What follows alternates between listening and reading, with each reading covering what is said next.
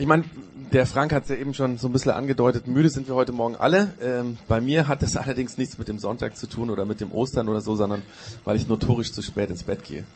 Aber ähm, natürlich sind wir es am Sonntag und vor allem noch viel mehr am Feiertag gewohnt, dann doch ein bisschen ausschlafen zu können. Aber heute ist alles etwas anders, weil an Ostern war von Anfang an alles anders.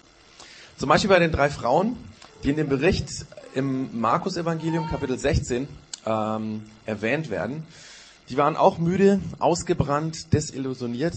Sie hatten die letzten Nächte kaum geschlafen, eher verzweifelt geweint, hin und her gewälzt, dann in einen Dämmerzustand verfallen, aber immer wieder schweißgebadet aufgewacht und entsetzt gespürt, es war kein Albtraum, es ist bittere Realität gewesen. Er war tot, wirklich tot. Brutal an einem Kreuz wie ein Verbrecher hingerichtet. Sie hatten es mit ihren eigenen Augen gesehen. Diese Bilder hatten sich in den Speicher ihrer Seele ganz tief eingebrannt. Die würden nie wieder gelöscht werden können, diese Bilder. Und mit dieser Hinrichtung war all ihre Hoffnung, aller Glaube, alle, ja, was sie irgendwie mit diesem Mann verbunden haben an Hoffnung, war der Verzweiflung gewichen. Es war aus, aus und vorbei. Eigentlich hätten sich diese drei Frauen wieder im Bett auf die andere Seite wälzen können. Viele depressive Menschen bleiben im Bett, haben keine Kraft aufzustehen. Aber diese drei Frauen sind anders. Sie lecken nicht ihre Wunden. Sie wollen ihren ehemaligen Lehrer und Rabbi, der ihr allerbester Freund geworden ist, die letzte Ehre erweisen. Eine Beerdigung gab es nach so einer Hinrichtung nicht. Der Leichnam musste am Freitagabend so schnell wie möglich ins Höhlengrab gelegt werden. Der heilige Sabbat der Juden stand vor der Tür. Außerdem war es der Sabbat am Passafest. Da musste oder da durfte niemand beerdigt werden. Erst jetzt, einen Tag nach dem Sabbat, war es möglich, den Leichnam wie damals üblich einzubalsamieren und zu mumifizieren. Und das wollten diese Frauen tun. Vielleicht würde das ja helfen, den Schmerz so ein bisschen zu lindern. Auf jeden Fall wollten die drei Frauen alles dafür tun, das war es ihnen wert. Sie würden diesem geliebten Toten die letzte Ehre erweisen. Und dazu hielt sie auch nicht die depressiv verstimmte Seele im Bett. So sind sie also noch vorm Morgen oder noch vorm Sonnenaufgang aus dem Haus gegangen, haben sich auf den Weg zur Grabesgruft gemacht. Es war noch dämmerig und während sie so liefen, dämmerte es ihnen, dass sie vielleicht gar nicht ins Grab kommen würden, weil da war ja dieser große Stein. Der große Stein, mit dem die Soldaten den Eingang des Grabs versperrt hatten. Aus Angst hatten die Römer den Eingang des Grabs versperren lassen. Man hatte Angst, dass irgendjemand den Leichnam stehlen könnte. Entweder die Gegner des Toten, um die Leiche zu schänden, oder die Anhänger, um behaupten zu können, er sei gar nicht wirklich gestorben. Er sei nur scheintot gewesen und würde sich jetzt langsam wieder erholen. Als die Frauen dann in Sichtweite des Grabes kamen, wollten sie erst ihren Augen nicht trauen. Das sah ja so aus, als wenn der Stein vor der Öffnung weggerollt worden wäre. Aber vielleicht sah das ja nur aus der Entfernung so aus. Aber je näher sie an das Grab kamen, umso gewisser wurden sie, das Grab ist offen. Jemand muss da gewesen sein. Sie bekamen es mit der Angst zu tun und, und fingen an zu rennen. Was, wenn ihr geliebter Lehrer nicht mehr da war? Und dann standen sie da, vor der Öffnung des Grabes. Und voller Angst gingen sie die Stufen in die Gruft hinunter, bis sie unten in der Grabeskammer standen. Und er war nicht mehr da. Aber voller Entsetzen sahen sie, wie auf der rechten Seite ein junger Mann im weißen langen Gewand saß. Und er sah die Frauen freundlich an und sagte, habt keine Angst. Ihr sucht Jesus von Nazareth, den Gekreuzigten, oder? Er ist nicht mehr hier, er ist aus dem Tod ins Leben zurückgekommen. Seht her, an dieser Stelle hat er gelegen. Geht zurück zu den Jüngern und zu Petrus und sagt ihnen, dass Jesus euch in Galiläa begegnen wird. Er wird euch vorausgehen so wie er es versprochen hat. Und ohne zu verstehen, was dieser Mann ihnen eigentlich gerade gesagt hat, gingen die Frauen wieder aus dem Grab raus. Entsetzt und schockiert schauen sie sich an und dann rannten sie davon. Sie hatten Angst und wollten niemandem auch nur ein Wort von dem erzählen, was sie gerade eben erlebt hatten.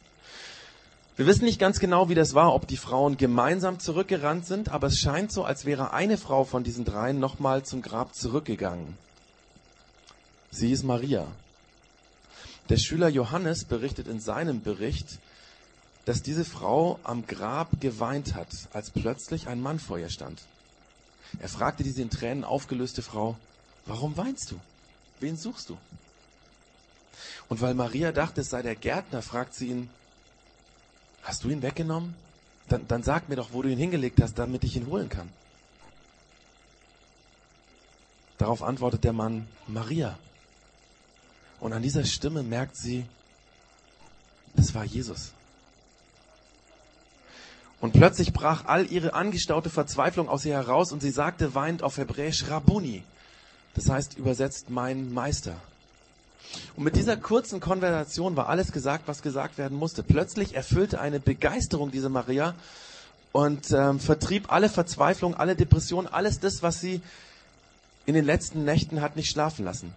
Sie rannte zurück zu den Schülern und Freunden von Jesus, erzählte ihnen alles, was sie erlebt hatte. Und sie sagte, Jesus lebt. Diese Schüler wollten es erst gar nicht glauben, aber dann begegnete einer nach dem anderen diesem lebendigen Jesus, der ins Leben zurückgekommen war. Und jeder, der ihn sah, wurde von dieser Begeisterung erfasst. Eine Begeisterung, die keiner dieser Menschen jemals wieder losgelassen hat. Eine Begeisterung, mit der sie nicht lange später die erste Gemeinde und Kirche von Jesus gegründet haben. Sie erzählen voller Begeisterung Bekannten und Verwandten und anderen Menschen von dem, dass Jesus lebt. Und im Laufe der Jahre haben sie an vielen Orten solche Gemeinschaften von Menschen gegründet die an Jesus glauben. Ihre Begeisterung hat im wahrsten Sinne des Wortes damals wie bis heute die Welt verändert. Weil sie diese Begeisterung jeden Tag in sich getragen haben. Und wir vom Vorbereitungsteam von der Churchzone haben uns gefragt, warum haben wir diese Begeisterung nicht? Oder nicht mehr? Oder nicht so? Liegt das vielleicht daran, dass wir nicht nachempfinden können, was es heißt, dass Jesus wirklich tot war? Was wäre gewesen, wenn er nicht wieder lebendig geworden wäre? Wie würde unsere Welt heute aussehen, wenn Jesus nicht von den Toten auferstanden wäre?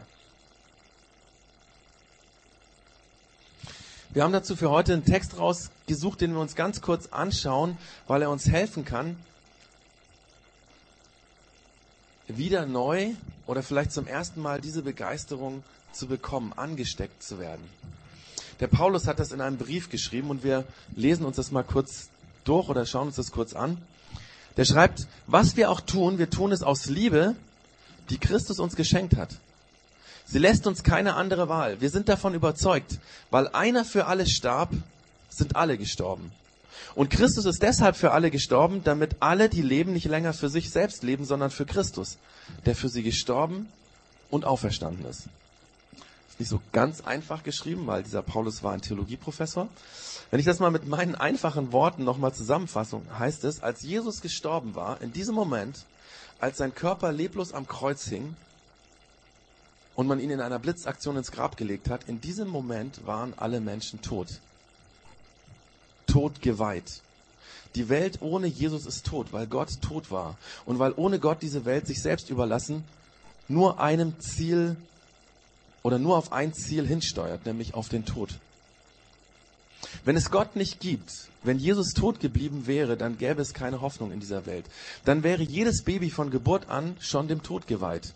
Weil im Moment der Zeugung schon klar ist, dieses Baby wird nur ein paar Jahre leben und dann wird es sich wieder in nichts auflösen. Wir können uns dann arrangieren und das Beste aus dem Leben machen, aber das wäre auch alles gewesen. Kein Sinn, keine Hoffnung, ohne Weg und Ziel würde unsere Erdkugel durch das All schweben, bis vielleicht irgendwann in tausend Jahren ein Komet auf die Welt trifft und alles Leben zerstört. Das haben die Jünger, die Schüler von Jesus zutiefst gespürt, als Jesus tot war, als er dort am Holzbalken gehangen hat. Aber dann schreibt der Paulus, Jesus ist nicht gestorben, um tot zu bleiben, und damit die Welt dem Tod zu weihen, sondern er ist gestorben, um wieder ins Leben zurückzukommen, damit alle Menschen leben können, hoffnungsvoll leben können, damit wir die Zeit mit Perspektive Ewigkeit leben können, so wie es der Samuel Hafs in einem Lied geschrieben hat, das wir ja immer wieder singen. Damit wir befreit von uns selbst für Gott und für andere Menschen leben können. Und das ist das, was die Bibel Rettung nennt. Jesus ist auferstanden vom Tod, er ist ins Leben zurückgekommen, damit wir befreit und mit Hoffnung leben können, damit wir für andere, für Gott, für ein höheres Ziel leben können. Dazu hat uns Jesus gerettet. Dadurch, dass er am Kreuz verblutet ist und dann wieder zurück ins Leben gekommen ist. Dadurch hat er uns gerettet. Jetzt schon ewig leben, sinnvoll leben. Von Gott geliebt leben, um selbst leben zu können. Und so die Welt verändern. Ich habe gedacht, das ist krass. Das ist unfassbar. Das ist eigentlich was, was uns begeistern müsste. Wir leben, wir haben Hoffnung, weil Jesus tatsächlich da ist. Und Paulus schreibt ein paar Sätze weiter, dass wir so begeistert sein werden, dass wir diese Tatsache, diese rettende Botschaft oder dass wir gerettet sind von diesem Retter, dass wir das weitererzählen werden. Und das schauen wir uns auch nochmal kurz an. Dann sagt er, denn Gott ist durch Christus selbst in diese Welt gekommen und hat Frieden mit ihr geschlossen, indem er den Menschen ihre Sünden nicht länger anrechnet. Gott hat uns dazu bestimmt, diese Botschaft der Versöhnung in der ganzen Welt zu verbreiten. Als Botschafter Christi fordern wir euch deshalb im Namen Gottes auf, lasst euch mit Gott versöhnen. Wir bitten euch darum im Auftrag von Jesus, von Christus. Das heißt, Gott hat durch den Tod von Jesus und dadurch, dass Jesus wieder zurück ins Leben gekommen ist, die Welt mit sich versöhnt. Er hat uns gerettet. Und jeder, der gerettet ist, ist automatisch Botschafter für das.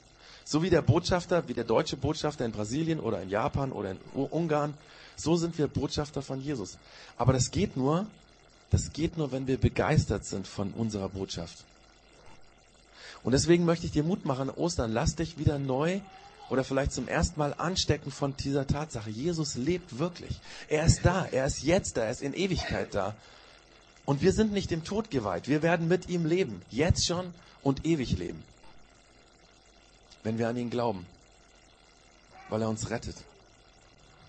Und dafür sollte das Projekt X stehen. Dafür sollte eigentlich jede Kirche generell stehen. Dafür müssen wir uns immer wieder begeistern lassen. Und wir haben uns gedacht, wir haben nämlich, als wir das vorbereitet haben, ein Video äh, von einem bekommen und haben gedacht, das, das drückt ganz viel von dieser Begeisterung aus. Und wir haben gedacht, das müssten wir eigentlich, das müsste eigentlich im Projekt X irgendwie uns prägen, so eine Begeisterung. Ähm, als wir das gesehen haben, hat gleich jemand aus dem Vorbereitungsteam gesagt, die lachen ja beim Singen, das ist ja der Hammer. Und ähm, wir werden uns jetzt dieses Video anschauen, so ein bisschen diese Begeisterung zu spüren und dann werden wir selber Lieder singen und einfach Gott Danke sagen dafür, dass er, dass er lebt, dass Jesus da ist und dass er uns rettet.